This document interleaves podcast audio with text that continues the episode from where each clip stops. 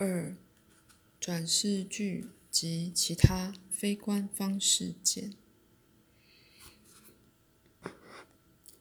那一堂课的能量仿佛向外散播到我学生的私人生活里。在那一周中，苏华金斯打电话告诉我，他有个经验，他很确定那是与赛斯二的实验有关联性的。我正准备入眠，他说：“灯全开着。”突然，我的手臂与腿感觉很巨大，而且重得多。我向下看。我发誓，他们真的是那样。同时，很奇怪的讶异闪过我的脑海，像身体是多么神奇啊，多令人惊讶的机器。我对身体如何运作充满了赞叹，但它并非我，那是最陌生的感受。它根本不习惯任何身体里的一个人。另一个学生陶乐斯打电话告诉我。那天早上，一连三次，他在他厨房的天花板四周看到立体的三角形。如果我的知性想要思考什么东西的话，我直觉的自己知道，他一定会得到他想要的，因为在下一堂课又给了我那种惊艳的完美例子。他们激起我的好奇心，却又将我丢进穷尽边缘、窘境边缘。五位学生报告说。他们做了上课的梦，在其中，他们在另一个实相层面上课，而赛斯是他们的老师。这种梦带着许多变奏，现在经常成了那课的课外活动的一部分。我相信学生们发展在课里开始的主题与经验。赛斯常常被用为个人更大意识的一个象征。举例来说，在上周的一堂课里。一个叫 Larry 的年轻人说了一个梦，在其中，他看见赛斯的脸跟他自己的脸靠得很近。赛斯看起来具体而真实，完全与我先生罗几年前画他的样子一样。那张画像挂在我们上课的课堂里，也曾在临界的讯息里印出来。在他们的梦里，许多学生看到赛斯像那样。当 Larry 说完了他的梦，赛斯透过来讲了今至今最好的一节。他以“谁是赛斯”这个问题开始。第一部分是对 Larry 讲的，在下面我摘录了那节当中几段，因为他们包含了班上一开始报告上课的梦时我还没有的讯息。那天晚上，赛斯对 Larry 说的是这样：“谁是赛斯？我问你们这个问题。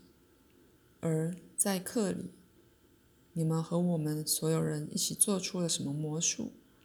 我现在我要告诉你这个。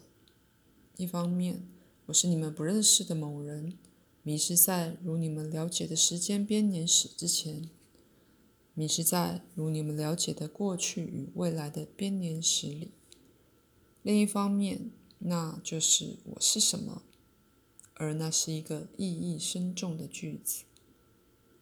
在另一方面，我是你自己，所以透过我，你看见并遇见你本来的自己。所以，以你们的说法，我有你自己存在的力量及更。及古老荣耀升起，从时间是无意义的宇宙向外投射进时间的世界。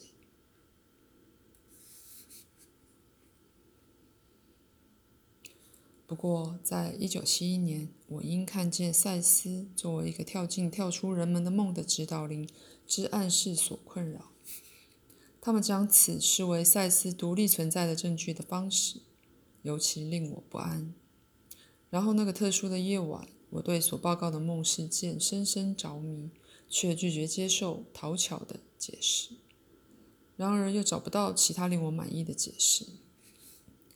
但那些梦只不过是开始。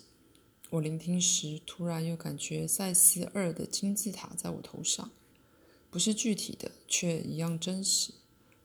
我可以感觉我的意识向上冲，首先逐渐渗出，然后加快，就当我心里混合着惊讶与怀疑，在想：来自另一个世界没有身体的观察者，在餐厅天花板上出现的不知从何而来的三角形，以及我又来了，我已消失了。在某一点之后，不论什么时候，一涉及赛斯二时，我感觉我必须行过一片空白地带，然后是一个活生生的接触点。接着，那无音调起伏的声音开始说话，一如往常。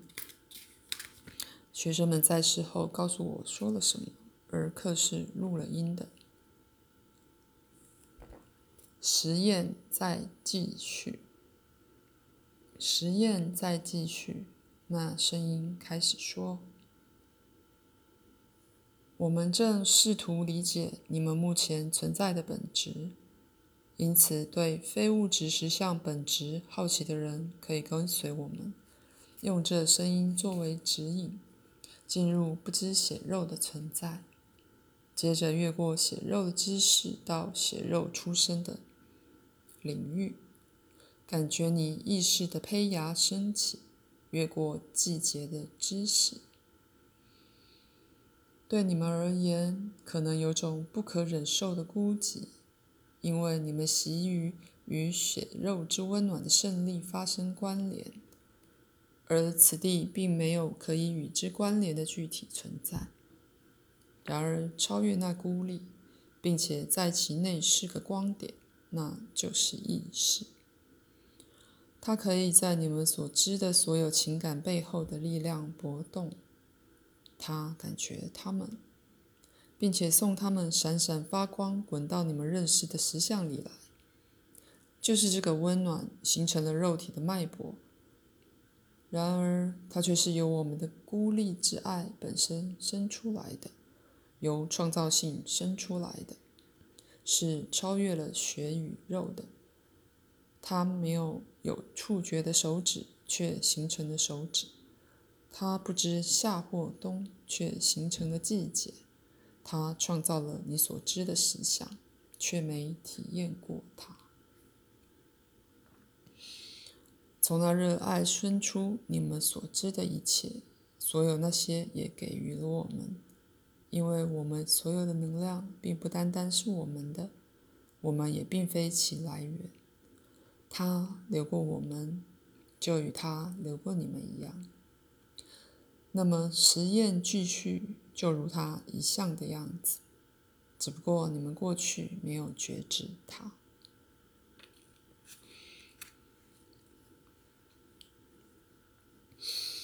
那声音停住了，我开始向下爬，有一会儿迷失了方向，然后突然稳定的下降，穿过许多觉知的层次。塞斯尔说话时，几乎每个学生都惊艳到意识的扩展。一位工程师罗格。觉得好像他一个人在空中没有东西可以使力，而被寂寞感淹没。许多学生多多少少感觉到同一种悬疑和孤立。乔尔挂号上一堂课，发现自己卷入十字军东征战役里的年轻人，也觉得自己被空所环绕。他仿佛是没有身体般，被吸向一朵巨大的花。在他头朝下掉入打开的花瓣里时，花的内部扩张开来，以至于它仿佛没有底。他觉得好像可以永远跌落似的。他的经验令我思索：当塞斯尔透过来时，我是否转换到另一个意识层面，由那观点观察物质实相？塞斯尔的存在体是否是那觉知层面本身一个无意识的戏剧化？或这些存在体是否以别的什么方式，像乔尔的花一样存在？那花又是否为乔尔自己对另一种意识的诠释？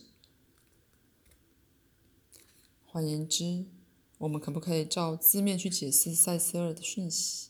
如果塞斯尔是我们心灵经过戏剧化的另一部分的展现，那么那些讯息能不能诠释为我们目前的其他非实质部分？在观察我们的实相，而我们是可以被鼓励去体验由物质实相要出的自己的广袤灵魂到某种程度。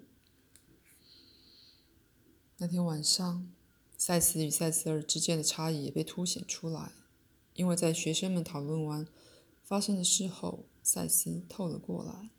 塞斯尔来时，学生们必须费力才能听见那安静、无情绪、几乎无色彩的音调。我的脸毫无表情，我的身体是松垮垮的。赛斯的声音隆隆而出，我的身体有种更强壮、活跃的感觉。的味道，而赛斯就在那里，一边说话一边环顾四周。他往往看着某个人，并且对着他讲，所以他在跟谁讲话是毫无疑问的。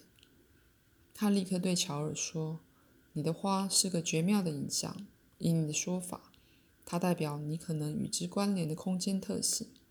明确的说，它是你给物理学家的黑洞的象征。”这些黑洞是确实性的其他次元，在其中，你所知的实相自动以不同的说法被转移，而非被消灭。然后他告诉同学，他们正学习在其他觉知层面运作。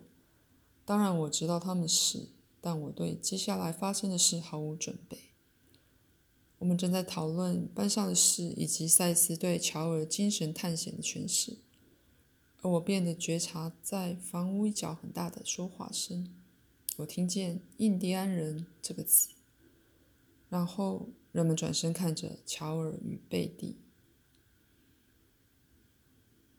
前身的理由，他们的态度立刻告诉我，他们摄入我称为转世剧里面，那就是说，他们相信他们正在演出前身的插曲，在此。这些转世剧令我深深着迷，但我永远觉察对于意识或记忆的本质，我们知道的是多么少。比起当时，现在我以一个宽大的多的范畴看转世，如你在本书的后面可以看见的。显然，下面的插曲与引导我的面向心理学的强大指引有大有关系。贝蒂穿着一件那时流行的长至脚踝的裙子，她的腿在裙下张开，她的手臂放在臀部，很容易想象有把来福枪横跨在他的双膝上。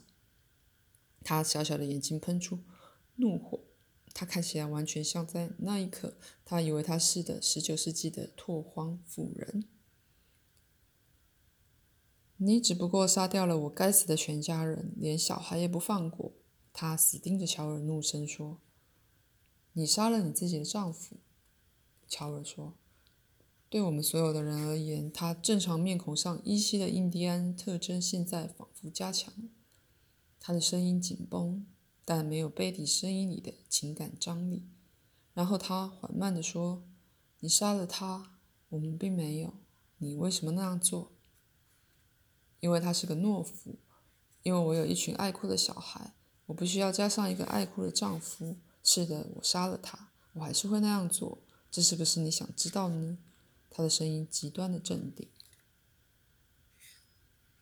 全班都默默无言，我们都很警觉，准备好，万一乔尔与贝蒂真的继续深入的话。我有我自己的问题在我的脑海里。我看见他们正在描述的景象：贝蒂蹲在这个茅屋里，几乎是。跪着把枪递给孩子们，同时一群印第安人从山坡上冲向空地。有那么一刹那，仅有贝蒂的观点，我听见令人毛骨悚然的尖叫声，真的像狼嚎，而感觉到他的狂怒。他的喊叫从我的喉咙里升起。我让自己镇定下来。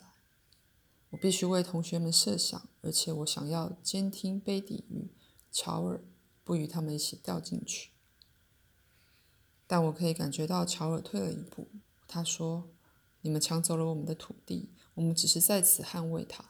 难道你不在乎你们对我们做了什么吗？”该死的，才不呢！他大叫，回瞪着他：“我干嘛在乎？我才不管印第安人发生了什么事，我只关心我的自己人，我的小孩子。我告诉你，我保护他们。不过我知道你们什么时候正在征途上，我真的知道哦。”现在他的眼睛真的又小又亮。他威胁地向前挺身，他情绪上的敌意充满了房间。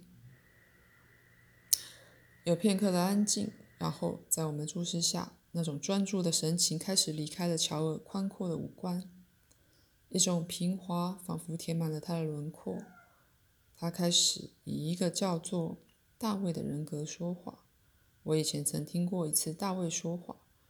但同学们并没有，虽然他们知道有这个人。我留在我本来在的地方，观察贝蒂与乔尔及同学的反应。所有的注意力都集中在乔尔的脸上。学生在搜寻替大卫说话的乔尔及他们所认识的乔尔之间的不同。我的反应是混杂的。我感觉到同学对新人格强烈的聚焦。那种敬畏，那种希望，以为也许这就是答案了。也许大卫对人生问题有答案，并且能简单的解释他们，他们就不必努力去找他们自己的答案，有个别人会替他们做。太棒了，他们学到了很多。我讽刺的想，他们在那儿坐着，老师、商人、大学生，请听另一个声音，另一个上师，另一个可能有答案的人，而被捧成。或哄骗到把答案给出来。我告诉自己，我这样想是不公平的，但到某个程度，我是这么想。替另一个人格说话的现象是不寻常，足以吸引任何人的注意力，并且令我们想起神明经有人来说话，幽灵由人类的双眼看出，神魔与妖跳跃过人类心灵的田野之所有古老传说。大卫的声音很像乔尔的，他专注却不带情感的说话。同时，贝蒂以一种敬畏又叛逆的混杂表情瞪回来，他仍在暴怒，但是对乔尔非大卫。你知道印第安男人跟女人正在濒临死亡，大卫说。那难道对你无影响吗？我们只知道谁什么时候在征途上，贝蒂以冷硬的声调说。你知道你们自己的族人什么时候在征途上吗？大卫镇定地问道，好像在翻译，或好像由一个小孩说话。才不呢！贝蒂愤怒地大喊：“我是在过我自己的日子，我只在乎我的孩子。你要负责后果哦。”他停下来，皱着眉头，因为乔尔已被大卫取代。从那以后，在他回答大卫的话时，他以巧妙地混合着叛逆与讽刺的音调称他为阁下。不过，在一段颇为漫长的讨论以后，贝蒂说他现在对乔尔觉得好些了。他明白他的同胞被他们自己的热情绝惑了，而只是在试图保卫他们的土地。他笑起来说：“也别再跟我争执了，只要和气点。”他的态度与之前如此不同。因此，有几个人笑了起来。我说：“真的。”他说：“我由于那次人生学到了很多，而在这一生，在与印第安有关的事情，我经常是个改革者哦。我对他们很有感情，不论什么时候，任何人一提到黑人是被践踏的少数民族时，我都提醒他们有关印第安人的事。所以我必然以宽恕他们对我所做的。”不过，大卫回答时，贝蒂忍不住说。哦，谢谢你，阁下。那冷硬的表情又回到他的眼中。整个插曲花了将近一小时，大部分时间大卫单独说话或回答贝蒂的问题，我偶尔问一个问题，但所有时候我都是自己集中焦点在客厅的房间里，因为不论何时，我一让我的意识走偏时，我都会回到那茅屋与贝蒂在一起。我一直在我的喉咙里感觉到他的尖叫，而决意不让他们出声。在那一刻，我并不想插入自己的感知。一方面，这主要是贝蒂与乔尔的经验，我很好奇他们靠自己会怎么样做；另一方面，我还是得替整个班上着想。我并不想把所有情绪释放到屋子里，尤其是我觉得自己会被扔进那事件而无法好好监听它。他们并没有说出印第安人的日期。大卫提了一个名字，奇瓦特或奇瓦诺，但没有指明是什么。一被问到部落的名字时，他说：“它是一个更大的国家或部落集团的一个分支，其语言我并不熟悉，但它有点像舒舒松艾克。”贝蒂自从乔尔到班上来之后，他便对他有敌意。现在他明白原因了，还有他习惯替印第安人辩护的激情理由。当事情全结束时，在我们四周漩涡的情绪就这样消失了。但这发生时，乔尔摇摇头，咳嗽，有一下子看起来愣愣地说：“嘿，发生了什么事？”创造的情绪剧，真的耶！我立刻看清楚一件事：当贝蒂的敌意最强的时候，大卫就来帮乔尔的忙了。更有甚者，他巧妙地消退了贝蒂情感风环上的风。我确知贝蒂明白并且了悟这个事实：大卫不是乔尔，在他们运作期间的架构里。大卫更崇高的态度，改变了先前接触的切身感，到一个贝蒂失去了他的平等身份的氛围。在乔尔这方面，至少这是一个绝佳的心理舞步。这涉及了三个层面的活动：平常的乔尔，在生前接触身为印第安人的乔尔，以及身为大卫的乔尔。大卫是包含了其他两人的知识的一个人格。然而，那现象本身令我不安。它有一种紧张的特质，好像乔尔人格的一部分不知道如何面对待另一部分。那演出是以一种怪异的方式出现，现出裂纹，好像有人带着最好的意图，却努力过了火。有些感觉到的接触，并没有真的达成。我并不接受大卫为普通所谓的幽灵，但我也不那样看赛斯。当然，这整件事又让我对赛斯的本质感到好奇。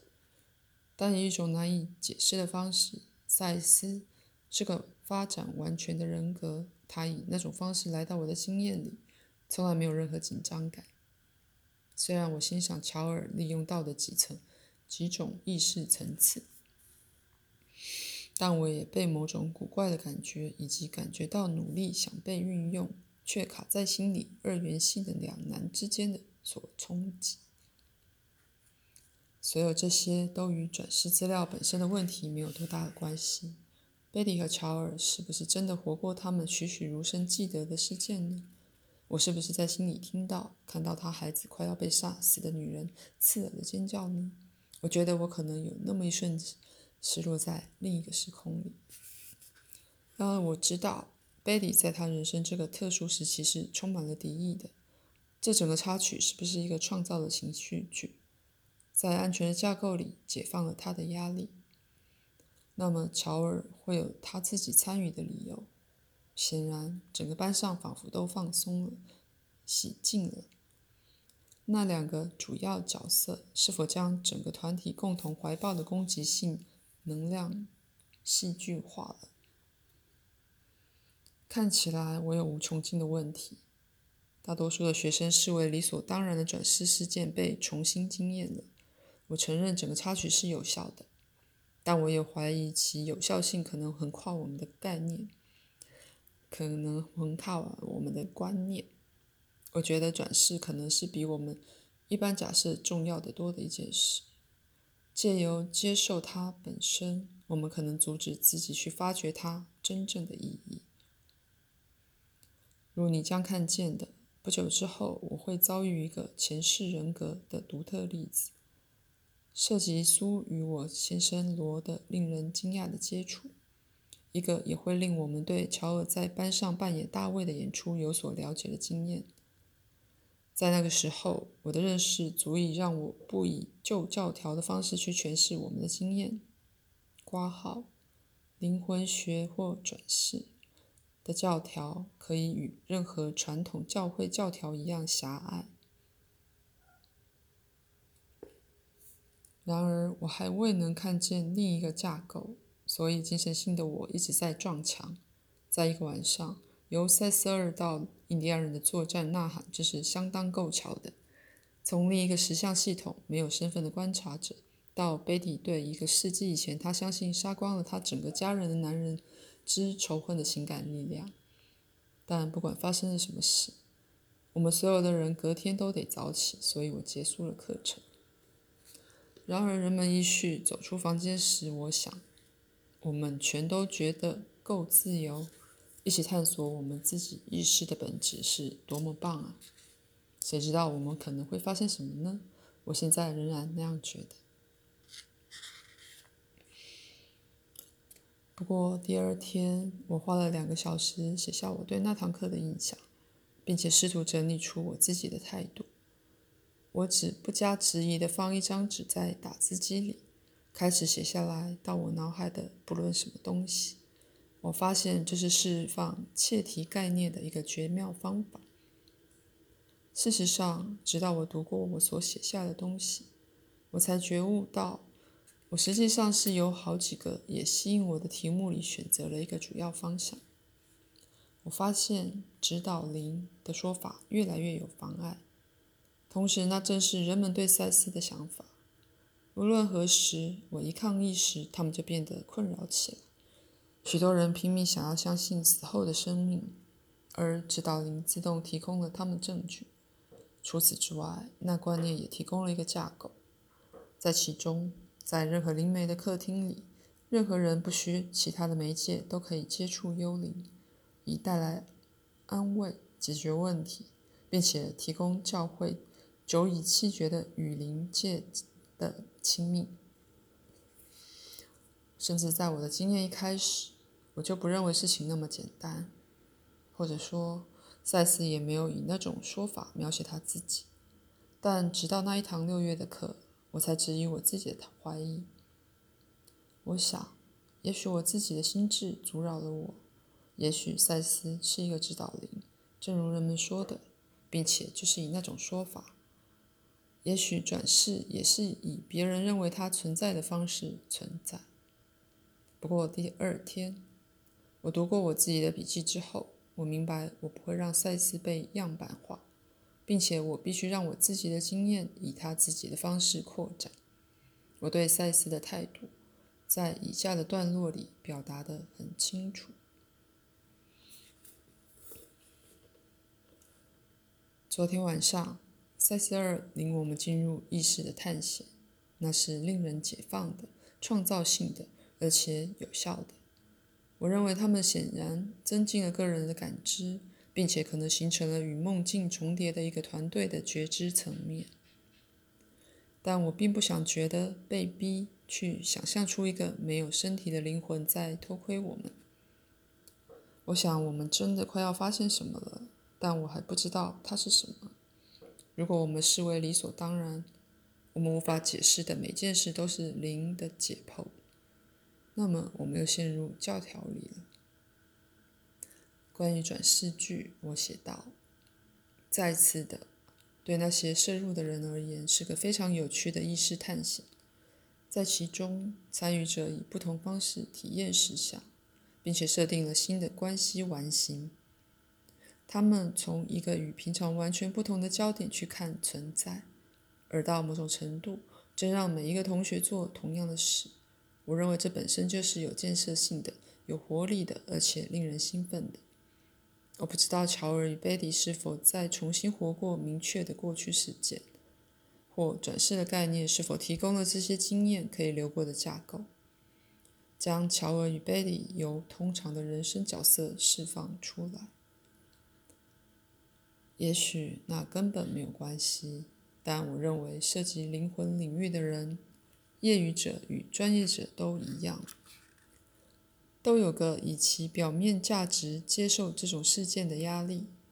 有时候从人们说的话和写的信里，我认为他们如此急切地想要相信某件事，于是只要我一质疑自己的经验时，他们便觉得受到威胁。或他们想要我写像圣经之类的东西，替他们除去所有不确定感，但那样的话，我会陷入我要四十保卫的教条里，而永远没有勇气再去检查我自己的想法。我就是无法再去寻找利落、沉浮的小象征符号，将我的经验塞到里面。因为在所有事情底下，有一些无价的东西，那是我们作为一个种族一直忽略的。搞不好，我可以对它是什么得到少许线索。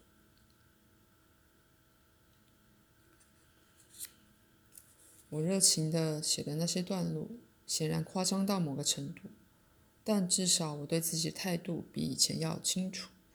考虑到我的感受之后，你可以想象我对参加我下一节课的马丁·库洛克的反应。那约会在几个月前就定好了。我发现马丁代表了我刚好决定我不想要有的所有概念。